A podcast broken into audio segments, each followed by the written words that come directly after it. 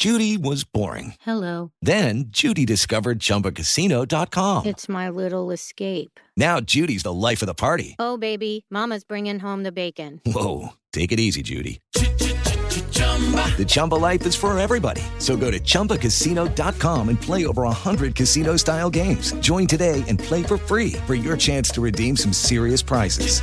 chumba ChumbaCasino.com.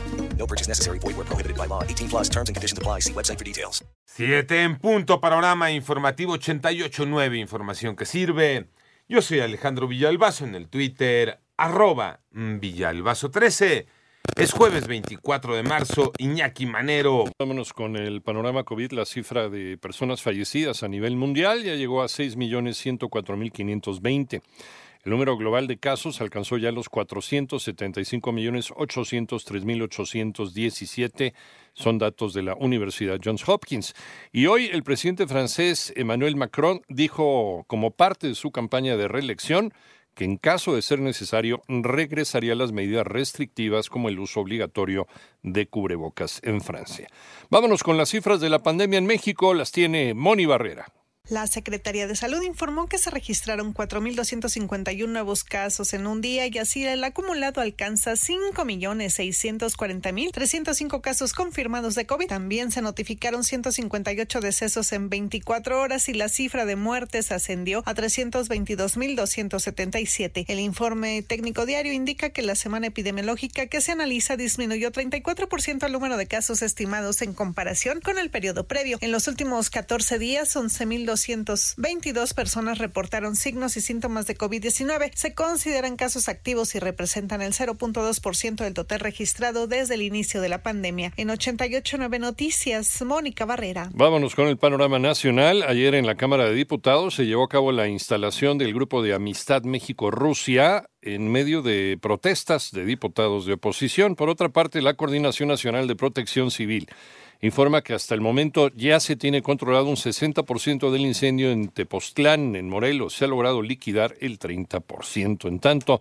la Fiscalía de Ciudad de México informa que sí investiga la presunta agresión sexual denunciada por una joven estudiante del Centro de Estudios Científicos y Tecnológicos número 7 del POLI, del Instituto Politécnico Nacional, plantel conocido como Boca 7 misma que el instituto negó. Y una ambulancia clonada con 15 migrantes cubanos a bordo, entre ellos cuatro menores de edad, fue asegurada ayer miércoles por agentes del Instituto Nacional de Migración y de la Guardia Nacional. Hacienda asegura que los subsidios a las gasolinas están funcionando bien. María Inés Camacho. La política de subsidios a los precios de las gasolinas ha funcionado bien para temperar los incrementos que registran los precios de los combustibles en el mercado internacional, así lo afirmó el subsecretario de Hacienda Gabriel Llorio, quien agregó que el apoyo es para todo el transporte de carga que se mueve en México. El gasto de una familia promedio en gasolina o en transporte público dijo que fluctúa entre el 6 y 9% de su ingreso. Está funcionando bien, no somos el único país que lo está haciendo. Hay otros países como Canadá, Reino Unido, Estados Unidos, inclusive Italia, que ya activaron subsidios similares. En nuestro caso, el estímulo adicional y, los estímulos que están yendo a, precios de gasolina eh, prácticamente es un incentivo contracíclico al impacto que estamos recibiendo del, del, exterior. Entrevistado a su llegada a los trabajos de la 85 Convención Bancaria que inicia este jueves, el funcionario federal aclaró que la Secretaría de Hacienda no dará subsidios al IEPS local como lo están pidiendo algunos gobernadores. Nosotros no tenemos potestad sobre los impuestos estatales, tenemos sobre los federales. Para 88.9 Noticias, desde Acapulco, María Inés Camacho Romero. En el panorama internacional, el presidente de los Estados Unidos, Joe Biden, llegó a Europa para comenzar una gira en la que se reunirá con líderes de naciones integrantes de la Organización del Tratado del Atlántico Norte, la OTAN, para hablar sobre la invasión de Rusia a Ucrania. Por su parte, la Fiscalía de Perú pidió prohibir salida del país durante 18 meses al expresidente Fujimori durante un plazo de 18 meses en el marco del proceso judicial por el caso de la masacre en la comunidad de Pativilca. Esto es en enero de 1992.